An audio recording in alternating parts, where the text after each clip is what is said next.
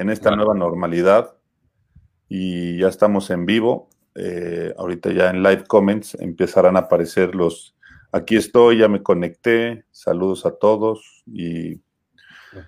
¿Y la audiencia es de México generalmente o...? Pues se han conectado de América Latina, Colombia, Guatemala, Argentina, España, eh, hay de todo un poco, eh, comunidad muy enfocada a World Meetings Forum, pero también pues con la convocatoria abierta pues de todos, de todas las latitudes.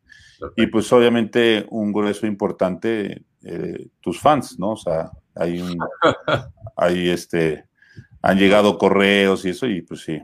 Mira, ya desde Perú, Silva Larezo, eh, BCD Travel Chile, Elizabeth Tobar desde la República Dominicana, eh, Karina del Monte, República Dominicana, ¿no? Pues te digo que este, el club de fans del de Cerezales Team es grande, crece y seguirá creciendo. Ya me gustaría tener fans. De todas formas, me voy a tener que ir a vivir a Latinoamérica. Eso, bien. Me parece perfecto. Pues ya están, ya están llegando Fernanda Salcido de Groups to Go, bienvenida. Eh, Raquel Reyes, Costa Rica. Leo, Leo Mena, Leonardo Mena, desde Hard Rock Hotel Los Cabos, eh, el hotel, un hotel que está también con una, eh, está nuevecito, todavía huele a nuevo y ahí tuvimos el año pasado el World Meeting Forum. Así ah, sí, me lo comentaste, es verdad. Sí, sí, un, un, gran hotel y también pues, este, en una gran ubicación este, que está hacia allá está creciendo los cabos. Pero bueno, pues bienvenidos, bienvenidas y bienvenidos a todos. Eh, daremos unos tres, cuatro minutitos más que se nos sigan conectando. Hay gente de los cabos, Joaquín Yáñez, Beat Meetings, también otro gran amigo, eh, gran amigo y gran rockero, eh, con el que no, no, solo compartimos la pasión por los eventos, sino también por la música. Este, el, Chai. El profesor. Es que esta es una reunión de senseis y senpais y esto está con todo. No se pierde una, eh, Lalo. Un abrazo grande, Eduardo. Pues muy bien, este, pues ahí vamos, Lourdes Bizarro de Los Cabos también, de Fiturca, nuestro destino anfitrión de World Meetings Forum eh, Hayat Siva Los Cabos, Dalila Ceballos, qué gusto saludarlas. Eh, pues bueno, todo el mundo también muy emotivo. Pues este, muchas gracias a todas y a todos los que se están conectando en estos live talks que tenemos de World Meetings Forum eh, esta semana, que ya estamos cerrando el mes de mayo, todos en cuarentenados, pero pues ya tratando de ver más luz al final del túnel, con más cosas, con más acciones para nosotros está una gran semana con varias actividades con los live talks y hoy con un gran invitado como es el doctor Oscar Cerezales. Y pues también para comentarles, esta semana, el día de mañana, tenemos nuestra primera versión oficial del World Meetings Forum Interaction Edition, y queremos darle la gracia a, todos los que están participando. Algunas de las empresas que estarán presentes mañana serán Hoteles City Express, Groups to Go, Grupo Hotelero Santa Fe, Viajes El Corte Inglés, Hilton, Anfitriones, NH, CWT y muchos más que están en esta nueva plataforma de World Meetings Forum Interaction Edition el día de mañana. Muchísimas gracias. Y pues también queremos dar las gracias a Jarro Hotel Los Cabos por hacer posible este live talk. Gracias a Leo Mena, al hotel y a todo el equipo de Hard Rock. Eh, uno de los hoteles, como les comentaba, que fue anfitrión de nosotros en esta edición increíble. Fuimos el primer evento de meetings en el hotel. Nos permitieron darle estrenón a las alfombras, a los salones, a los eventos. Y pues obviamente muchísimas gracias a Leo Mena y a todos los que nos apoyaron para que pudiéramos tener el evento allá. Eh, y hay que recordar que tiene Hard Rock la filosofía All is One, la garantía del increíble equipo que Hard Rock Hotel Los Cabos hará contigo en tu próximo evento. Recuerden, esta es la filosofía Hard Rock All is One. Pues muchas gracias. También la bienvenida a nuestros radioescuchas de Spotify o nuestros escuchas en el Spotify. Recuerden, todas estas conversaciones se estarán retransmitiendo en Spotify, en el canal de World Meetings Forum. Eh, y pues bueno, daremos la bienvenida con todas las ansias que ya tenemos de escuchar a eh, nuestro amigo yo le digo sensei, me dijo que hay que ser senpai, me, ha dado las definiciones correctas, eh, pero más allá de leer un gran currículum que tiene, Oscar Cerezales creo que es un gran amigo de todos, de la industria, de los eventos, eh, un gran amigo de América Latina, un gran amigo de México. Eh, con su trayectoria muy fuerte en MCI, ahora ya estamos saludándolo hasta Singapur, en la zona de APAC, Asia Pacífico, pero con una amplia trayectoria también que ha estado participando en MPI allá en, España, eh, parte del board de PCMA, eh, del board internacional, pero sobre todo, pues una persona que creo que todos le tenemos un gran respeto por su gran conocimiento, su visión, su forma de interpretarnos las cosas eh, inclusive la, forma en la que plantea algunos de los temas, yo me acuerdo una muy buena que creo que sigue viva, la controversia de las certificaciones con el Sensei Chai, eh, que, sobrevivirá, seguirán las certificaciones como las conocemos, o como bien lo comenta Oscar, pues hay, vienen nuevas, nuevos roles en la vida. Pero Oscar, muchísimas gracias, gracias por el tiempo. Gracias. Les quiero comentar que estamos en el futuro porque Oscar está en Singapur, allá ya es el 28 de mayo, o sea que nos estás, nos estás dando un poquito de lo que podremos vivir el 28 de mayo. Eh, pero gracias por acompañarnos en este live talk. Interesantísima esta conversación. Le pusimos 2020, Odisea del futuro de la industria de eventos. Tú que siempre has tenido una buena forma de, de compartirnos cómo veremos y cómo estaremos percibiendo esta nueva normal, como le llamamos, de los eventos. yo, yo he refrendado en todas las conversaciones, hablamos a veces de recuperación, pero la recuperación sabemos que tomará algunos años, 22, 2022, 2023. Estamos hablando de reactivación, cómo reactivar nuestra industria, cómo la empezaremos a ver, la nueva normal. ¿Cómo lo ves tú, Oscar? Hombre, si a ver, todos son. Eh, yo tengo la gran suerte de participar en un número de, entrevistas y webinars en estas fechas. Em, yo creo, Rafa, de entrada, como sabes, yo no tengo. Ni, soy tan inteligente, ni tengo una bola de cristal, ni nada por el estilo. Em, pero por, por mi trabajo, por, por, porque tenemos muchas oficinas, por donde, porque he vivido en, Barcelona, en, Ginebra, porque he trabajado en Latinoamérica y ahora en Asia, pues bueno, vas viendo cosas.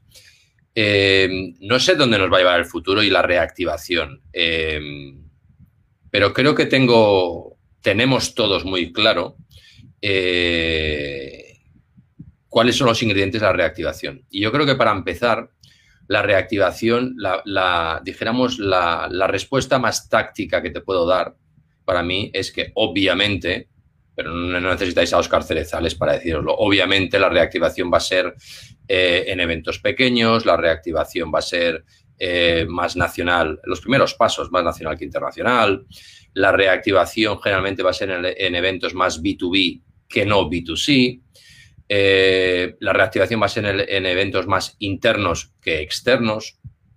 La reactivación va a ser por fases. Diferentes países, diferentes regiones en cada país tienen diferentes velocidades. Em, y obviamente los volúmenes no van a ser los volúmenes que veíamos hasta ahora. Esto van a ser las fases. Ahora bien, para mí este, este approach que, todos estamos dando es un approach que no es, dijéramos, el importante o el interesante. Eh, el interesante no es cuándo vamos a tener una reactivación, sino cómo va a ser la reactivación. para mí estamos enfocándonos todos mucho a la respuesta, a ver quién tiene esa bola de cristal y lo que tenemos que todos es encaminarnos a cuál es la pregunta importante aquí. ¿De acuerdo? Eh, en el cómo va a ser la reactivación, es decir, en qué áreas de negocio con qué modelos de negocio, eh, cuál va a ser la nueva industria con la que nos vamos a enfrentar, la nueva cadena de valor, las nuevas formas de trabajar, eh, las nuevas formas del engagement, eh, las nuevas asociaciones, comunidades que van a aparecer, es decir, toda una serie de elementos. Pero yo os diría, lo que te decía, ¿cómo ser la reactivación? Por fases claramente, eventos nacionales claramente, internos y, y B2B, de entrada. Tengo más ideas en la cabeza que las, te las iré desarrollando probablemente con otras preguntas, pero, pero así vamos pregunta a pregunta. Perfecto. Bueno, pues aquí tenemos a Nani Doglioni desde Cali, eh, Colombia, muy presente. tenemos a Lisi Senabre desde Argentina. Lisi, Jacobo Serrano, Gloria Peña, al buen doctor Daniel Caraza. Tenemos puros doctores, como saben, ¿no? Este, pero pues obviamente, eh, como bien lo dices, gracias por compartir esta, esta, esta forma en la que dices cómo nos reactivaremos.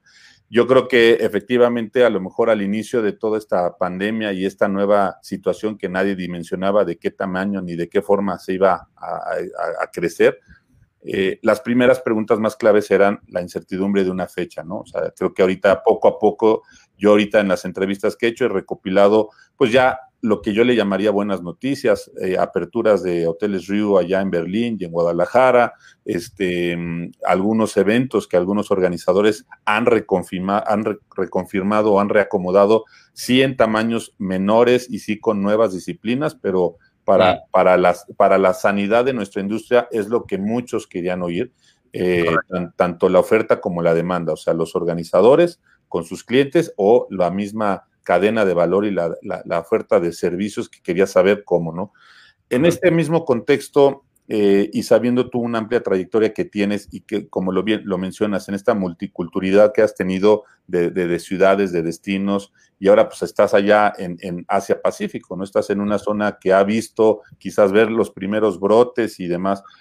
Eh, para ti, ¿cuál va a ser, adicional a la, reactivación, más bien la, la, nueva normal? Yo creo que lo que muchos organizadores ya queremos ver o queremos como imaginarnos son estos nuevos pisos del evento, este, mm. la, famosa sana distancia, acá le llamamos, que son dos metros entre, entre personas o entre mesas o entre sillas, o este, y, como bien el reto viene, ¿no? O sea, esa, ese reacomodo va a ser un reacomodo físico de, mesas, de sillas, pero también tiene que venir un reacomodo creativo, ¿no? Eso, en ese caso, ¿tú cómo lo ves?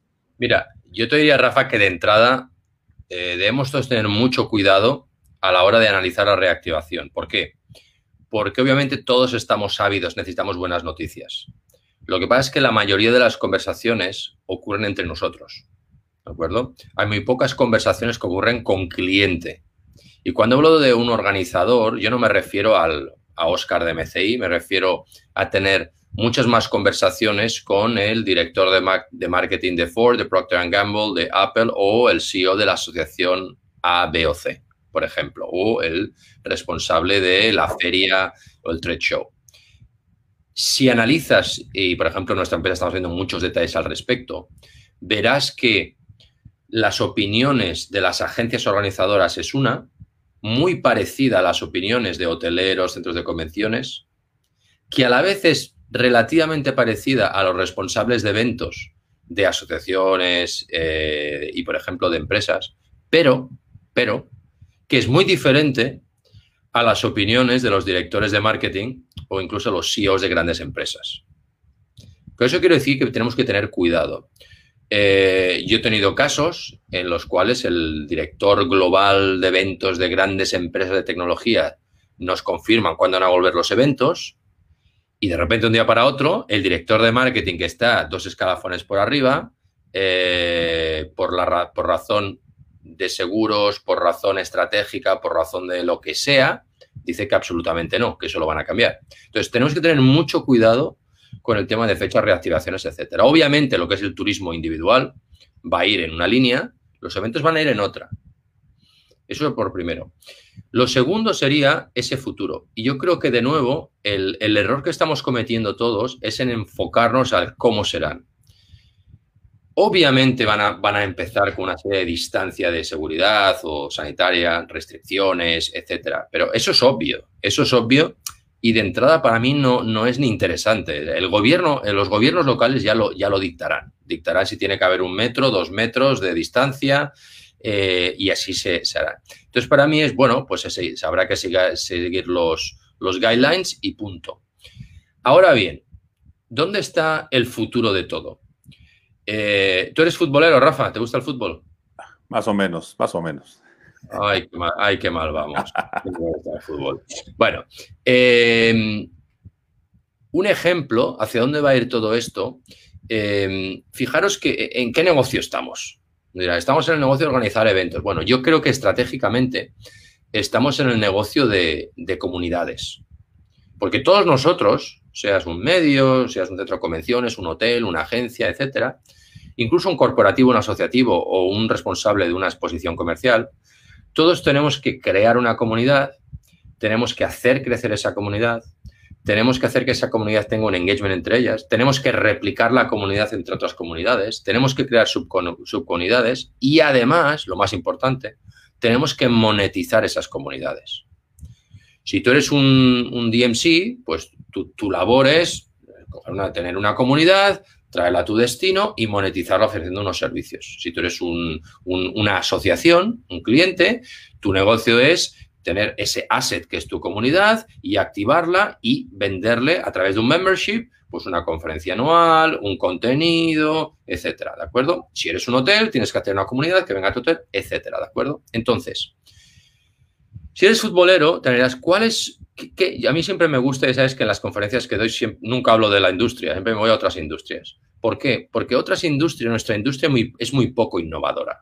Realmente hacemos lo que seguimos haciendo desde hace 20 años o 30, de una forma más sofisticada, una forma buena, eficiente, pero es lo mismo. Ahora, fijaros en otras industrias. Fijaros en la industria del deporte, del fútbol, por ejemplo, ¿de acuerdo? Eh, el Real Madrid, ¿de acuerdo? El Real Madrid tiene en cada partido en su estadio 100.000 personas. ¿De acuerdo?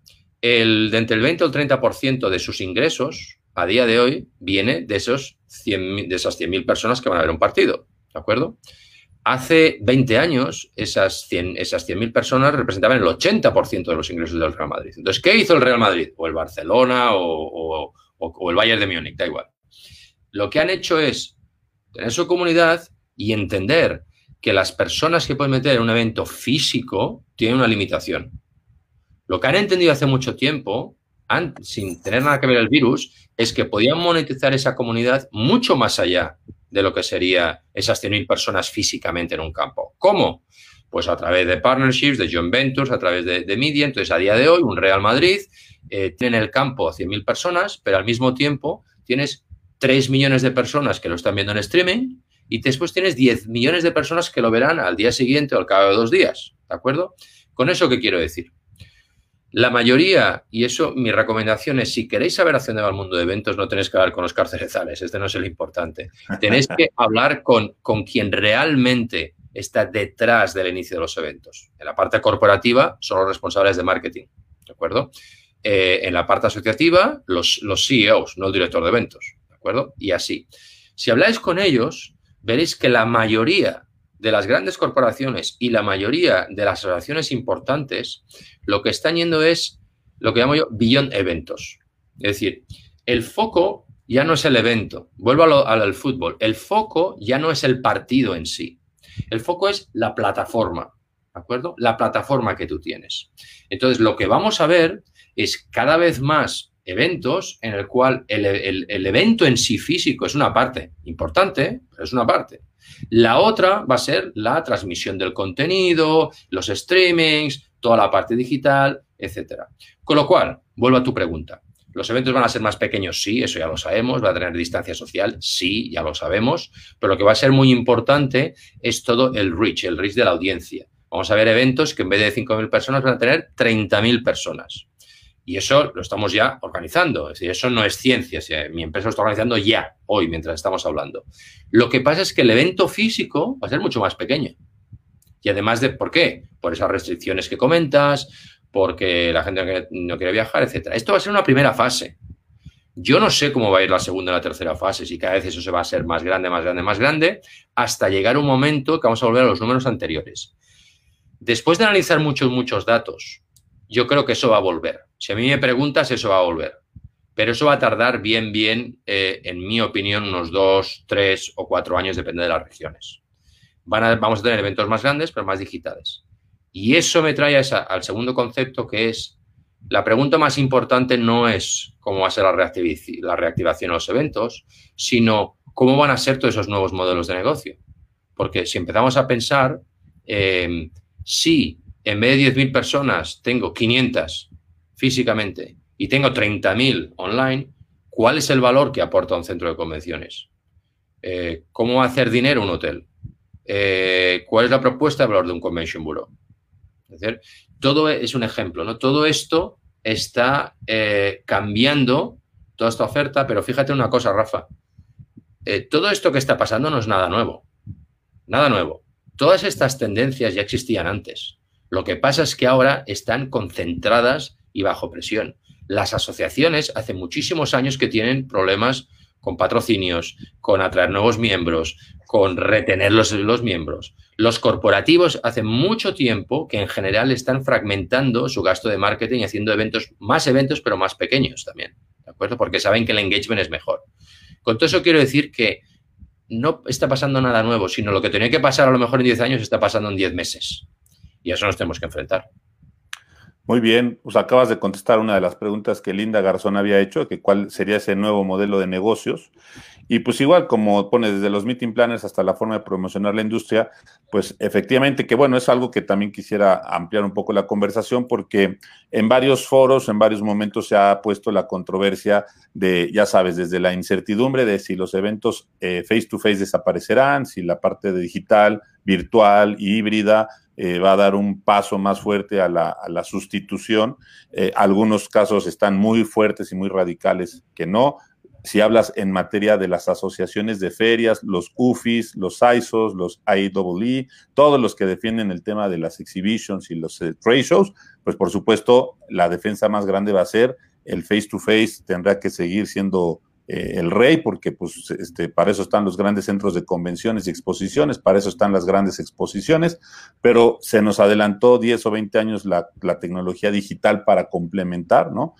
Eh, y en otros casos, o sea, esto, como siempre lo mismo, hablamos, estos son los organizadores de expos, pero cuando hablas con los meeting planners, PCOs y todos aquellos que también su negocio se monetizaba ah, en las comisiones con la hotelería, con la proveeduría, pues al, igual hacer un evento virtual, pues le quita mucho de esos. Sé que estoy tocando un tema que puede ser muy controversial, pero es una realidad. O sea, los, los, los ingresos en los meeting planners pues estaban mucho capitalizados en toda la comisión o el valor que le podían ofrecer a la reventa de, las fiestas, temas, banquetes, traslados, etcétera, ¿no? Eh, pero hoy la, pregunta o la situación sería, ¿tú cómo crees que, que, vaya a suceder? Porque estamos hablando inclusive ya los datos que ya nos comparten diario, ¿no? ¿Cuánto valía Zoom hace dos meses? ¿Cuánto vale Zoom hoy? ¿Cuántas conferencias se tenían por Zoom hace dos meses? ¿Cuántos récords rompió Zoom en, pero, pero ¿a dónde vamos a regresar? O sea, la vida de los eventos va a regresar, los face to face. Eh, como tú dices, serán eventos más pequeños, más repetibles, cambiaremos un poco los, los formatos o experiencias, pero es un hecho que nuestra vida del face to face va a regresar lo que también muchos este, científicos y gente te lo, te lo dice y te lo dice con el mejor sentido común. O sea, no va a desaparecer por magia un virus de este tamaño. Es un virus que va a vivir con nosotros ya durante mucho tiempo. Eh, nuestros modelos de, higiene, de sanitización, este, la, la, los usos y costumbres de nuestra vida por lo menos seguirán un cambio de, de forma de hacerlo si, queremos regresar a la vida normal, podemos seguir en cuarentena 10 años, ¿no? Pero entonces, para ti, ¿cómo ves esta parte? ¿Cómo ves esta controversia face to face, el, híbrido digital? Hay agencias que se están volcando a hacer ahora 100% virtuales, que todos solo te van a querer ofrecer organizar tu evento virtual. sí, es que, es que yo te diría, Rafa, también que es que vivimos todos en una gran mentira. Eh, hace dos años o hace tres años ya había muchos más eventos digitales que face to face. Resulta que ahora face to face ha escalado, cierto, eh, pero es que ya había muchos más eventos digitales. Lo que pasa es que nuestra industria no hace el tracking, no hace el score y muchos de estos eventos digitales son internos. Eh, Zoom no es nada nuevo. Obviamente ahora ha tenido más volumen porque la mayoría de los ciudadanos han entrado en ello. Pero Zoom o Webex o Teams o, o GoToMeeting ya existían. Eh, esto no, no es nada nuevo, ¿de acuerdo? Eh, las empresas, sobre todo la parte corporativa, menos la parte asociativa, ha utilizado eventos digitales desde, hace años y había muchos más eventos digitales que face to face, en general. Claro que estamos hablando de eventos de, dos, de tres personas, de cuatro, de veinte, etcétera, y a lo mejor incluso que nosotros no definiríamos como eventos, pero lo eran, ¿de acuerdo? Eso número uno. Número dos, eh, que vayamos, si si a mí me preguntas, yo creo eh, que el virus está aquí para quedarse y, toda la parte digital que ya estaba, está aquí, se ha quedado y va a crecer. Esto es obvio. Eh, pero digital comporta una serie de cosas, ¿de acuerdo? Eh, digital comporta eh, la demonetización que se llama. Yo te preguntaría, Rafa, ¿cuándo ha sido la última vez que has pagado por un periódico? Uh. ¿Te acuerdas, verdad? Eh, cuando, cuando quieres acceder a un manual de algo y entras en YouTube, pones en YouTube, oye, ¿cómo me hago el nudo de la corbata, verdad? O cómo arreglar la bicicleta, ¿no? Y eso lo tienes gratis, ¿de acuerdo? Eso es lo que se llama la demonetización en digital, ¿de acuerdo? Digital lo que comporta es que, eh, nos guste o no nos guste, eh, lo que hace es quitar al intermediario de en medio. ¿De acuerdo? Dos, digital lo que hace es, estandarizar. Es decir, tú no puedes entrar en YouTube y decir, quiero ver el vídeo de otra forma. No, el vídeo es como es, si te gusta o no te gusta. ¿De acuerdo? En Zoom, tú puedes tener Zoom, puedes cambiar cuatro cosas. Puedes tener una cuenta pro de Zoom y cambiar el logo, el logo o cuatro cosas, pero Zoom es el Zoom, no puedes cambiarlo. Entonces, estandarización, ¿de acuerdo? Pero cuando tienes estandarización, y, la, una plataforma digital lo que te, lo que te, lo que te trae es una, una cosa que dijéramos es el santo grial para, para todos, que es la escalabilidad, ¿de acuerdo? Eso lo que comporta la escalabilidad, lo comporta lo que se llaman los costes marginales, ¿de acuerdo? Digital lo que comporta es que el coste marginal de organizar eventos tiende a cero, teóricamente. Y, y esto es un cambio, eh, pone la industria patas arriba. ¿De acuerdo? ¿A qué me refiero? En mi empresa, por ejemplo, yo puedo, nosotros organizamos cada año 7.000 eventos. De los 7.000 eventos, necesitamos, tenemos 3.000 trabajadores. De estos 3.000 trabajadores, si el día de mañana organizamos en vez de 7.000, 14.000 eventos, obviamente en vez de 3.000 trabajadores necesito 4.000 o 5.000 trabajadores. ¿De acuerdo? ¿Por qué? Porque nuestra industria es una, industria labor intensive. Necesitas manos, necesitas trabajadores, ¿de acuerdo? Cuando vamos a digital, eso cambia. Cuando necesitas trabajadores, tus costes marginales son elevados. Costes fijos elevados, variables elevados, necesito más eventos, necesito más personas. Cuando vas a digital, piensa que el señor de Zoom, de organizar mil eventos en Zoom, en su, en su Zoom, a organizar un millón, el hombre está así, sentado, porque el algoritmo y la plataforma funciona. Entiéndeme, no es así, obviamente se necesita una serie de cosas, pero digital, la escalabilidad que comporta es que el coste marginal reduce. ¿Qué es el coste marginal? El coste de producir un eh, elemento más. Si yo produzco teléfonos, organizar dos teléfonos, tres teléfonos, cuatro teléfonos, necesito más personas.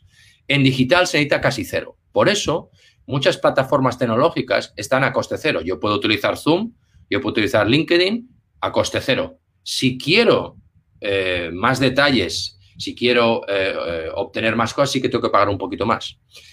¿Eso qué trae? Lo que comporta eso es un cambio radical, que es que digital para muchos, y sobre todo las nuevas generaciones, significa gratis. Significa que muy poca gente quiere pagar por contenidos. aquello de que asistir a una conferencia eran mil o dos mil dólares, en digital no existe. No hay nadie que pague, habrá alguien, pero en general no hay nadie que pague mil o dos mil dólares por, conferencias, ¿de acuerdo? Em, lo que decía de esos roles están cambiando. La nueva economía está cambiando. Los organizadores de eventos eran, eh, en general, no el ecosistema de eventos, centros de convenciones, hoteles, OPCs, DMCs, de todos nosotros, em, hasta ahora somos una máquina engrasada. Tenemos un modelo de negocio que sabemos cómo hacer dinero el fee, la comisión, el markup, lo que, lo que quieras. Ahora esto cambia. Cambia porque los eventos van a ser más fragmentados, los corporativos utilizan el omnichannel para todo. Es decir, yo tengo 100 dólares de, de marketing y lo voy a utilizar en 100 canales diferentes y muchos de ellos son digitales y dentro de ello la mayoría va a mobile, eso es importante.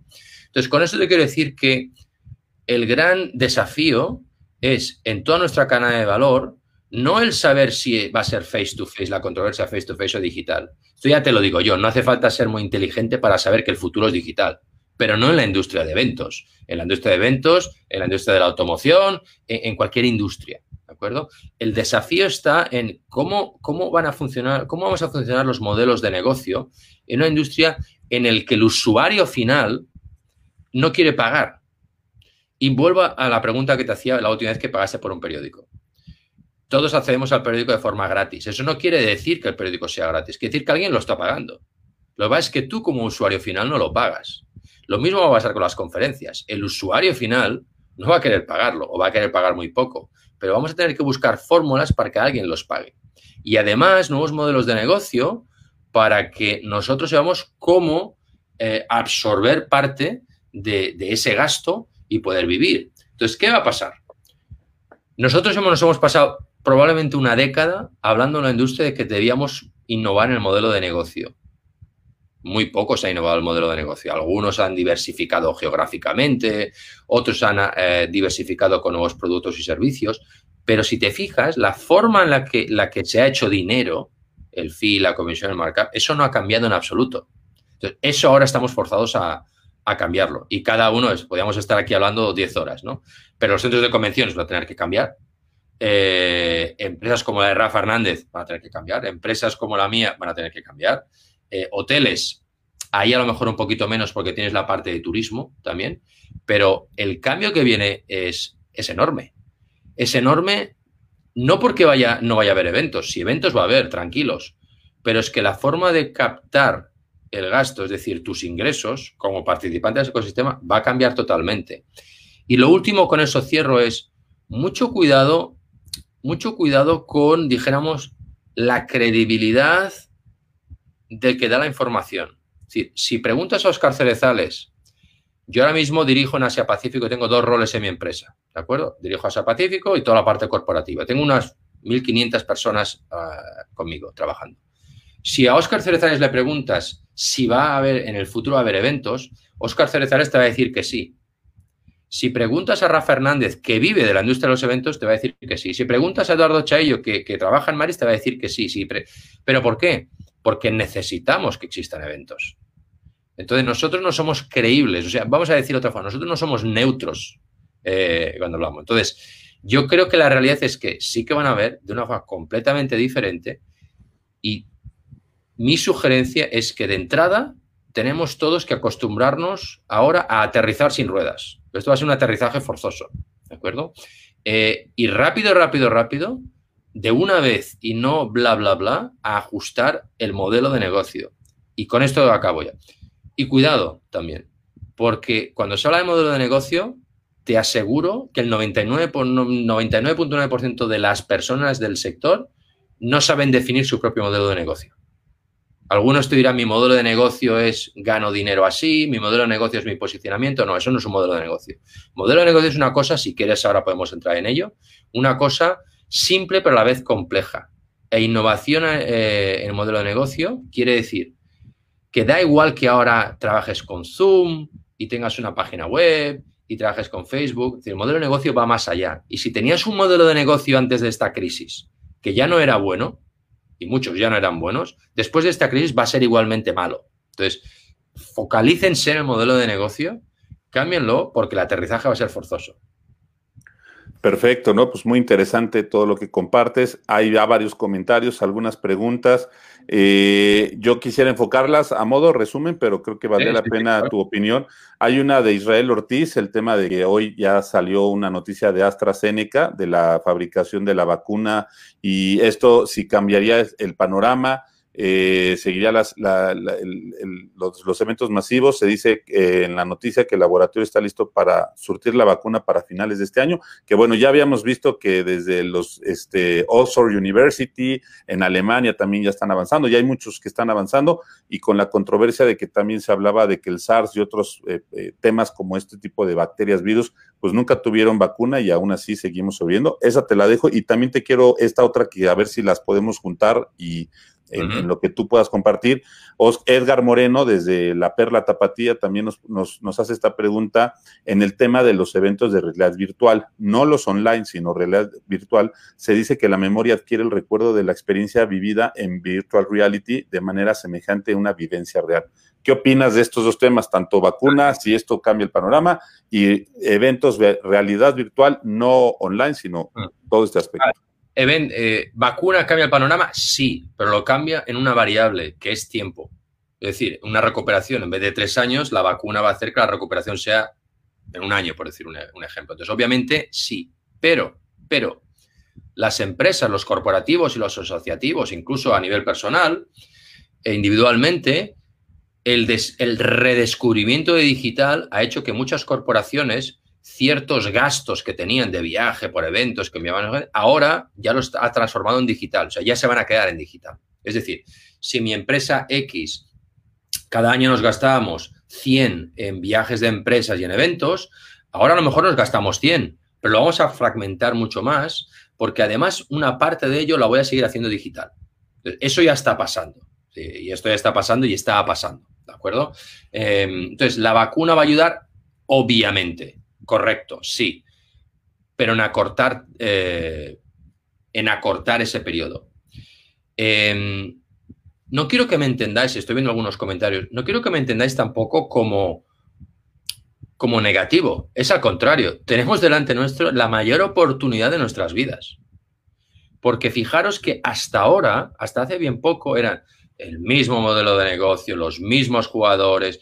Fíjate las asociaciones eh, sectoriales de nuestra industria las mismas personas hablando de los mismos temas a las mismas audiencias. Y además todo eh, overlap. Lo que decías tú, el SISO, la UFE, la IEEE, el PCMA, el SITE, el MPI, el, si, si, somos todos los mismos hablando de lo mismo. Nos hemos, nos hemos, y yo soy parte del problema, nos hemos creado un ecosistema todos nosotros, ¿de acuerdo? Que, eh, vamos a hablar claro, no es necesario. No es, son no es necesario tanto de tantas cosas. Y no solamente hablo de, industrias, pensar en, OPCs, en DMCs, es que hay demasiado de todo. Entonces, esta industria está a punto de, de convertirse. Lo que pasa es que COVID lo que está haciendo es que la cosa vaya más rápido. La oportunidad que tenemos con digital, como ejemplo, pero no solo digital, cuidado, nuevos modelos de negocio, no quiero decir solo que sea digital. Un nuevo modelo de negocio significa otras muchas cosas. ¿De acuerdo? Entonces, no hay que ser negativos, simplemente hay que pensar en dónde está el nuevo modelo de negocio. Eso es por un lado. La parte de la tecnología hay que tener cuidado. La tecnología en sí mismo es, dijéramos, un elemento, un enabler que llaman los ingleses, un, camino a, pero la tecnología en sí eh, no es lo más importante.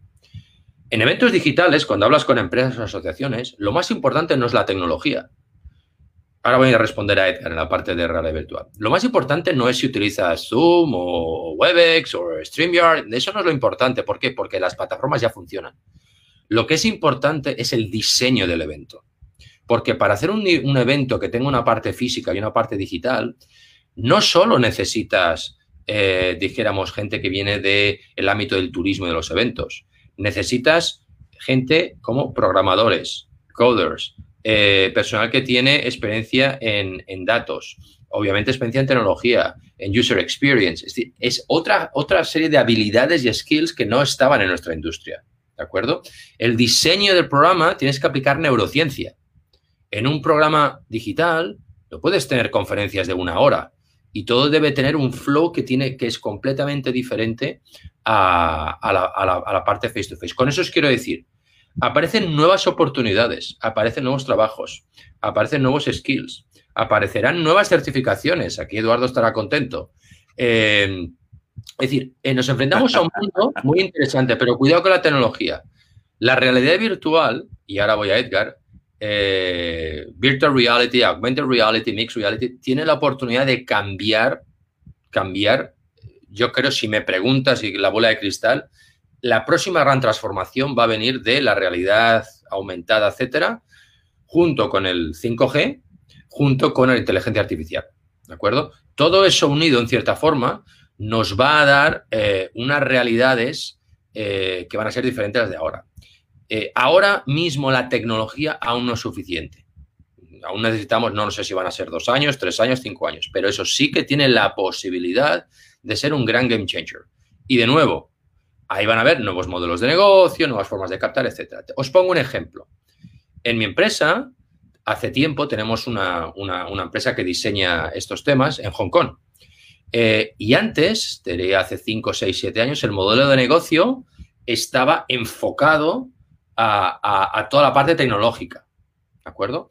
Y nos iba bien. ¿Cuándo empezó a ir, mucho mejor? Cuando dejamos de enfocarnos a la parte tecnológica y nos empezamos a enfocar al contenido. Es decir, realidad virtual, por decir algo, Claro que necesita las, los Googles y las conexiones, la tecnología, que será cada vez mejor. Pero lo más importante sigue siendo el contenido y sigue siendo el diseño de ese contenido. Habrá nuevos trabajos, eh, habrá nuevas posiciones. O sea, el, diseñador de eventos digitales, que algunos existen, no existe a día de hoy. Alguna certificación existe, pero no es buena aún. Entonces, hay, resumo en realidad virtual, sí, pero aún no estamos aún no está preparada. La tecnología necesita años aún. Dos, vacuna sí va a cortar, pero quedaros en que hay una excelente oportunidad delante nuestro, pero hay que reconvertirse. Es decir, y con esto acabo, cuidado amigos, porque buena parte de la industria, buena parte de la, una gran parte de la industria, somos el blockbuster. Es decir, se van a acabar los vídeos. Eso no quiere decir que nos vamos a morir, al contrario, somos una industria que tenemos resilience, somos una industria que vamos para adelante y es una industria en y lo más importante es que el gasto de marketing de las empresas y las asociaciones va a seguir. Simplemente tenemos que cambiar la forma de trabajar nos guste o no nos guste.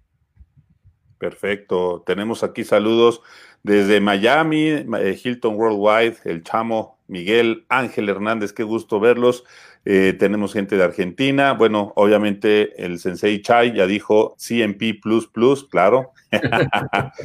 este, pues sí, los comentarios van muy en sentido de esto. Eh, ahí también hay un comentario de, de Marce que sí está viendo el tema del mercado asociativo con el tema de la rotación, que sí será ya 100% digital. Y también, pues aquí va a haber quizás una controversia o a ver qué va a pasar, porque recién se acaba de entregar el, ranking de ICA, ¿no? que en 2019 rompió récords de, número de congresos, pero quizás para el counting 2021, que reflejará el 2020, pues tendremos ahí un reajuste en, tema de eventos, ¿no? Todos los que se habrán ido a digital y todo lo que, pues fíjate, ahí, no sé si ICA también va a querer abrir una brecha en crear un ranking digital de congresos digitales y a ver cómo se comporta esto, ¿no? Es que, es que ¿sabes lo que pasa, Rafa? Que de nuevo yo creo que nos estamos haciendo la pregunta equivocada. Eh, nosotros, los seres humanos, eh, y últimamente nosotros tenemos en la empresa, estamos trayendo mucha gente, ya te digo, de, neurociencia, psicólogos, antropólogos, etcétera, porque en el diseño de experiencias y ahora en el diseño de experiencias digitales necesitas este tipo de skills, ¿no? Y hablo mucho con ellos, es muy interesante. Muchas de las cosas que, se explica por qué nuestra, nuestra industria está como está, es que los seres humanos somos así, ¿verdad? Somos gente de rutina. El ranking de ICA, eh, que se inició hace décadas, todos lo seguimos, es un ranking interesante, muy interesante, pero fijaros que el ranking de ICA solo está eh, enfocado, como sabéis, a asociaciones de carácter internacional, con una rotación, etc.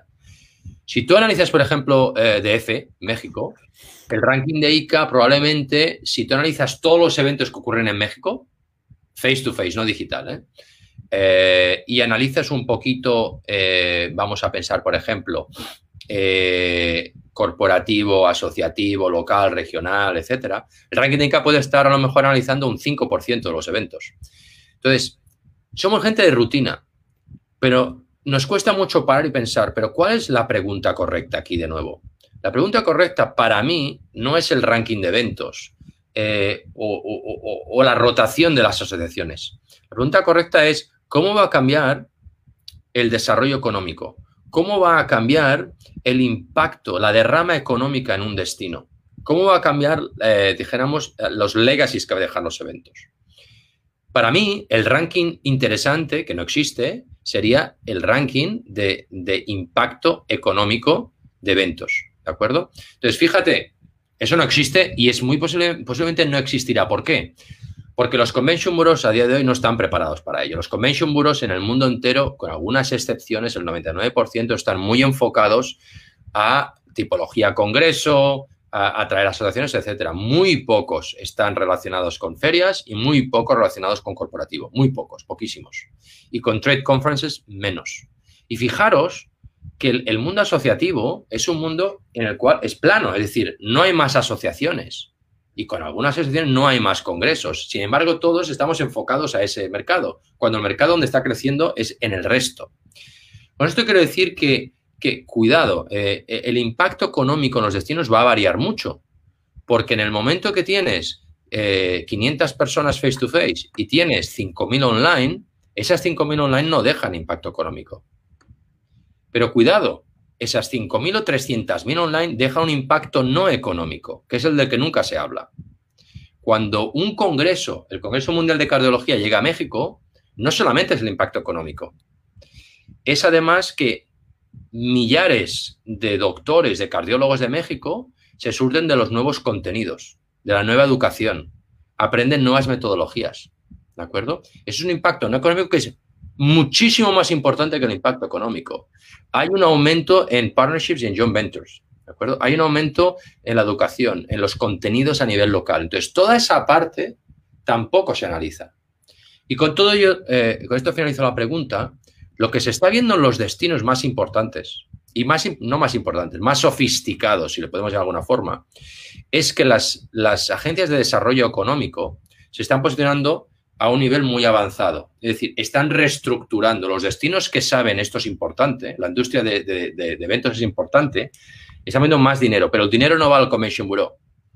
Porque las agencias de desarrollo económico, los gobiernos sofisticados, entienden que los eventos tiene que ver con el turismo, pero no es turismo en sí mismo. Estamos hablando de desarrollo económico. Por lo tanto, crean plataformas, sugen de dinero y con ellos van a por los eventos corporativos, a por los trade shows y las trade conferences. No solo eso, sino que ponen dinero para que se inicien nuevos eventos en, la ciudad o en el destino. Yo quiero decir que la rotación va, va, a variar, sí que va a variar en ciertas asociaciones y en otras no tanto.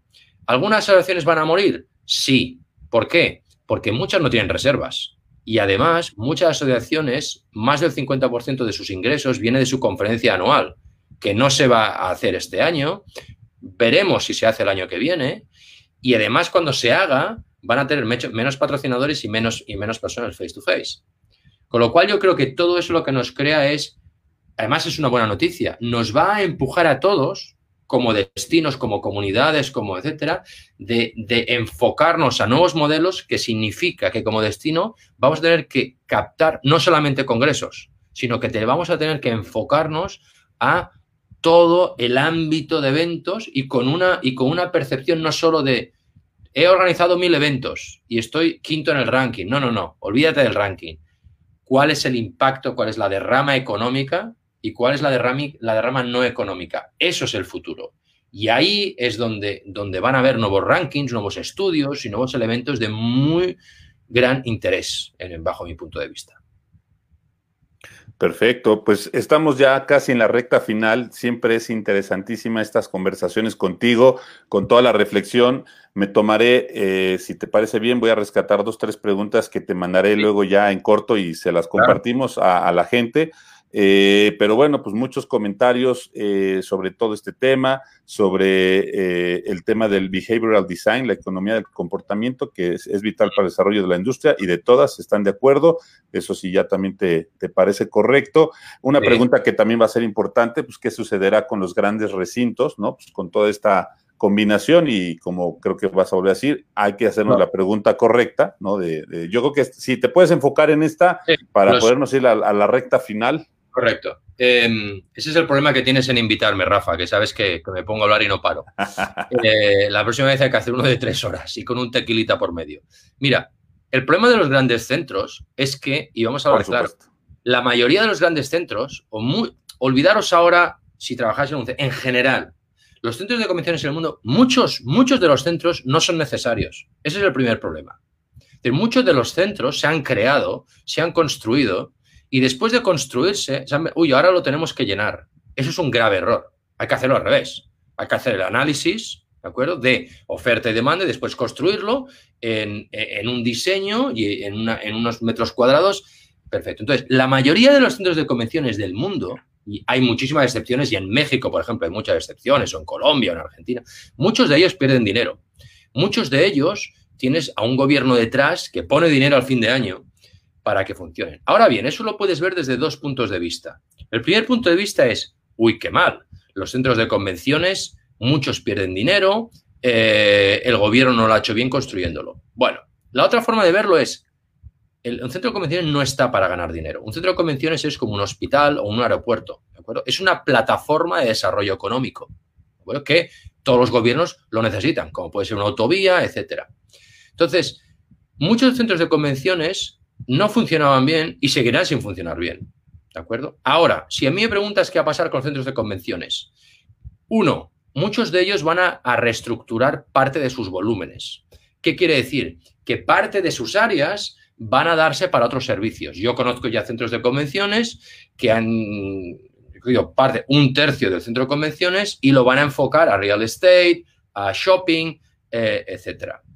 Em, y ahora no te veo, Rafa, no sé. ¿Estás aquí, Rafa? Aquí. Aún se me ve, ¿verdad? Porque veo que Rafa se ha ido, pero no sé si el que me ha ido soy yo. A ver si alguien puede escribir aquí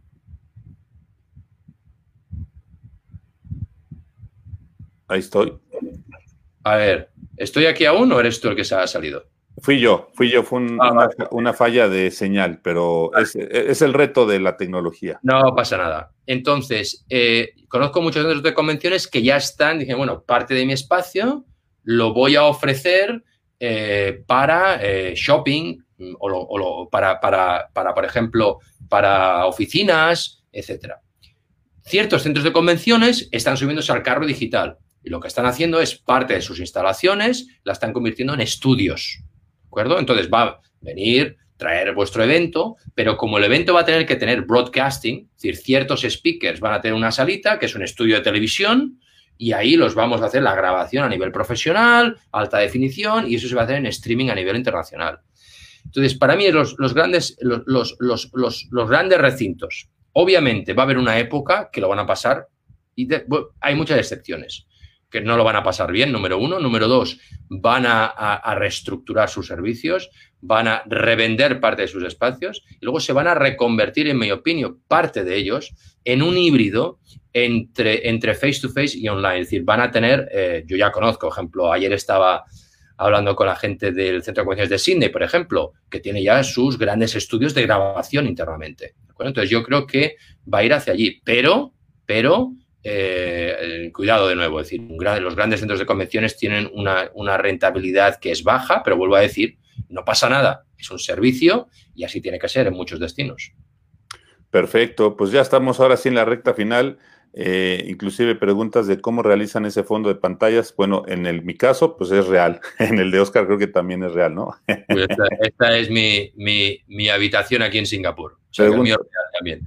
Y sugerencia de Marcela Villafuerte, sí, deberíamos de hacer uno de tres horas, lo vamos a proponer y si el, doctor Sensei Cerezales nos lo acepta, lo organizaremos, pero como él acaba de decir, lo que importa es el diseño de ese evento que hagamos de tres horas. Le vamos a poner mucha cabeza y mucha inteligencia para hacer esta invitación y poder programar esa eh, experiencia, porque como bien lo vimos y todos lo saben, el, escucharte y el, tener estas conversaciones son súper interesantes, abrir las preguntas, abrir la controversia. Entonces, eh, nos quedamos con la tarea para todos ustedes de tocar base con el sensei y, y, ver cómo diseñamos algo de tres horas, sobre todo la amplitud de tiempo para crear esta buena discusión. Y sí, por supuesto, invitaremos a Araceli Ramos para que nos provea de un buen tequilita eh, este, para que veremos cómo entregártelo ya, nos daremos a la tarea de que sí lo recibas y de que podamos crear esta discusión. Em, pues yo creo que... Al fin... que me certifique. Si lo vuelves a primero que se certifique. ese será, esa es una buena plática. Pero bueno, Oscar, si quisieras dar como un, mensaje de despedida antes de que yo despida a nuestro auditorio, eh, quedamos en tus palabras para yo ya después despedir a todos nuestros amigos, pero Obviamente, muchísimas gracias por esta gran conversación, por esta gran, eh, estas grandes ideas y estas grandes oportunidades, como bien dices, que tenemos de, reimaginar y rediseñar nuestra industria. Pero si nos quisieras dejar algún último comentario. Mira, eh, no, yo no tengo comentarios y grandes frases elocuentes eh, y demás. Yo sé que os diría, mira, estamos en un momento, yo creo que estamos en un momento, ante un momento en nuestras vidas que no, aún no tenemos la, capacidad de, pensar en, la grandiosidad de lo que está pasando. Será algo que se estudie eh, en, los libros de historia, sean libros de aquí 300 años, de aquí 400 años. Es grandísimo. Yo creo que tenemos todos la, la necesidad, la capacidad y la obligación de volvernos más humildes, Creo que todos llevamos dos o tres décadas que todos sabemos, todo el mundo sabe de todo, todo el mundo somos expertos en algo y no es así. creo que tenemos la obligación de, una vez por todas, como dicen los americanos, de walk the talk. Es decir, dejarnos ya de teorías y, oiga, hagamos algo. ¿Hay que cambiar esto? Pues cambiémoslo, ¿de acuerdo? ¿Esto es interesante? Pues hagámoslo mañana, ¿de acuerdo? Eh, creo que es el momento de, despertar la curiosidad en ciertos elementos. Eh, por ejemplo, hablamos de modelos de negocio. Pues bueno, pues hagamos una charla de tres horas de modelos de negocio y apliquemos los nuevos modelos de negocio, ¿de acuerdo? Creo que es el momento de, unión, pero de unión, vuelvo a decir, eh, de unión de verdad. fijaros que a día de hoy en nuestra industria, la industria de la automoción, la industria farmacéutica, la industria bancos, de ICT, todos tienen un lobby enorme con los gobiernos. Nosotros no tenemos. Algunos elementos han funcionado, algún pequeño lobby funciona, pero lobby de verdad, lobby en el, que conseguir billones de dinero, billones de dólares de gobierno para que ayude a la industria, no existe. Y somos mucha gente y somos muy importantes, pero no lo conseguimos. Entonces, la unión significa que de una vez por todas necesitamos volumen. Y eso ya es un tema, pues en el caso puede ser global, puede ser Latinoamérica, necesitamos unión ya, unión de verdad. Y por último diría, es el momento del pragmatismo. Es el modelo, ahora no sé quién, mi abuelo me lo, me lo repetía mucho, pero creo que era de Martin Luther King, que decía que llega un momento en que, como decía, there is a moment that silence becomes betrayal, que es un momento que el silencio es traición. es el momento de que no podemos estar callados, no podemos estar sin decir nada y que los demás hagan. Es el momento de, hacer algo. Y personas como tú, Rafa, que eres un gran agitador de, masas, eh, creo que, que, tenés la, también la, obligación de no solamente agitar las masas, no solamente unirnos, eh, no solamente tener estas conversaciones, sino ejecutar algo tiene que haber algo. Si no, esto se queda en, una, como en España decimos, una sobremesa con el tequilita, con el whisky, que está muy bien, nos lo pasamos muy bien. Pregunta es, ¿y ahora qué? Y ahora cuando nuestros amigos que están todos conectados, yo os agradezco mucho estar conectados, eh, acabe esta conferencia, ¿qué vamos a hacer? Eso es mi, eso es mi, mi gran pregunta con ese cabo. ¿Qué vamos a hacer? ¿Qué vais a hacer ahora? Perfecto, pues nos quedamos con esa tarea, nos quedamos con la tarea y sí, la vamos a cumplir. Vamos a tocar base con Oscar para ver cómo creamos un, una conversación de modelos de negocio de tres horas con tequila. Es un, eh, lo vamos a hacer, dices, no hay que pensarlo, lo vamos a hacer, así que estén pendientes.